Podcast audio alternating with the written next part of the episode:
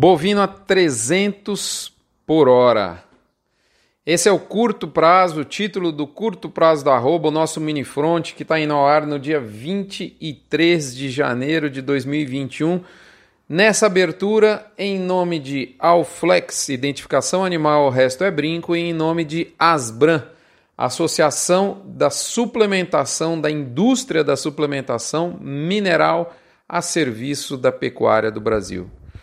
Moçada, pois bem, meio de janeiro. Janeiro, aquele mês né, temido, né, que para muitos ninguém ia comer mais carne, né? E que não ia ter demanda, etc, etc, etc. E o boi ignorou tudo isso e continuou fazendo história. Eu avisei, o boi vai fazer história no arranque de 2021. Isso não é novidade para você se você acompanha o front. Semana foi agitada com novas máximas em São Paulo, em várias praças, a todo momento. Isso foi pipocando, contribuindo para deixar menos raro o boi com a tão esperada e desejada nova centena. Aonde o trezentão ainda não saiu de fato, ele está dando luz alta pedindo passagem. Impressionante como a economia é como uma profecia autorrealizável. Boa parte dos pecuaristas colocou a nova centena na cabeça como um objeto de desejo, de modo que ele está de fato se realizando. Alguns relatos eu tive de compras é, um pouco melhores por parte da indústria, isso começa a ocorrer, mas com ninguém que eu conversei, ninguém tem coragem de cravar que o problema de oferta reduzida irá se resolver imediatamente. Pelo contrário, quem entende minimamente de mercado aposta na sua continuidade fevereiro adiante. Essas informações chegam a você, sempre é bom lembrar, no oferecimento de MSD, Vmax, Nutron Cargill, UPL Pronutiva, Cicobi Cred Goiás e Boitel da Agropecuária Grande Lago de Jussara. Quando você observa bolsões produtores de gado de corte, de boiada, terminada, como é o Vale do Araguaia em Goiás, por exemplo, e esses bolsões com chuvas de 40 a 60% abaixo da normalidade, quando você observa a estrondosa retenção de fêmeas em curso com vistas à reprodução, enfim, quando você percebe que a diária de um boitel ficou mais cara que uma marmita com refrigerante, você entende que o buraco negro da oferta pode estar muito mais embaixo. A consequência disso é o fato da indústria estar passando pelo maior squeeze da sua história. Eu já disse isso aqui, mas nunca é demais lembrar: esse termo é usado quando existe falta de oferta concomitante com excesso de demanda por um ativo, no caso, a carne bovina.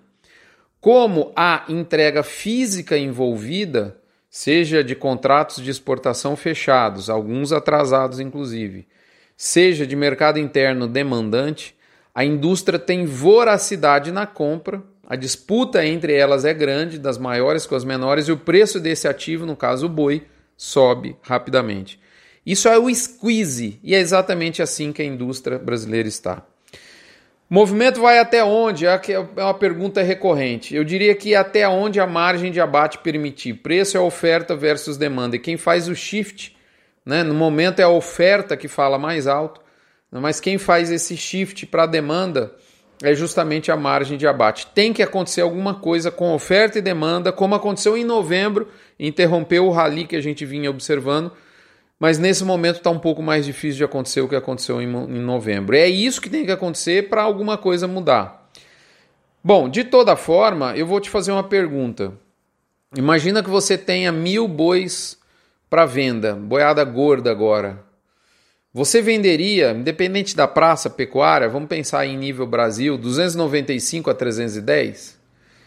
Eu posso apostar que a grande maioria diria que sim para essa pergunta. Então a oferta restrita é um fato que ainda vai seguir adiante, na minha visão, mas quem sabe o mercado não encontre um novo equilíbrio nesse horizonte de preço que eu estou citando. É difícil dizer, né? Difícil dizer até onde vai. Eu confesso Entretanto, que a minha coragem de ficar alavancado na compra especulativa da bolsa diminuiu um pouco. mas ainda não tenho coragem de vender na posição especulativa. Apesar que vender para hedge, visando proteção de margem, eu sempre falo que é muito bem-vindo. Afinal de contas, a velocidade que emociona é a mesma que mata e nós estamos a 300 por hora. Moçada, é isso. Um abraço, obrigado à companhia. Lembrando a você sempre do, do dois pilares fundamentais para pastagem nesse momento, moçada. Pasto. Dois pilares: ferramenta de tecnologia para você controlar pasto e método conhecimento.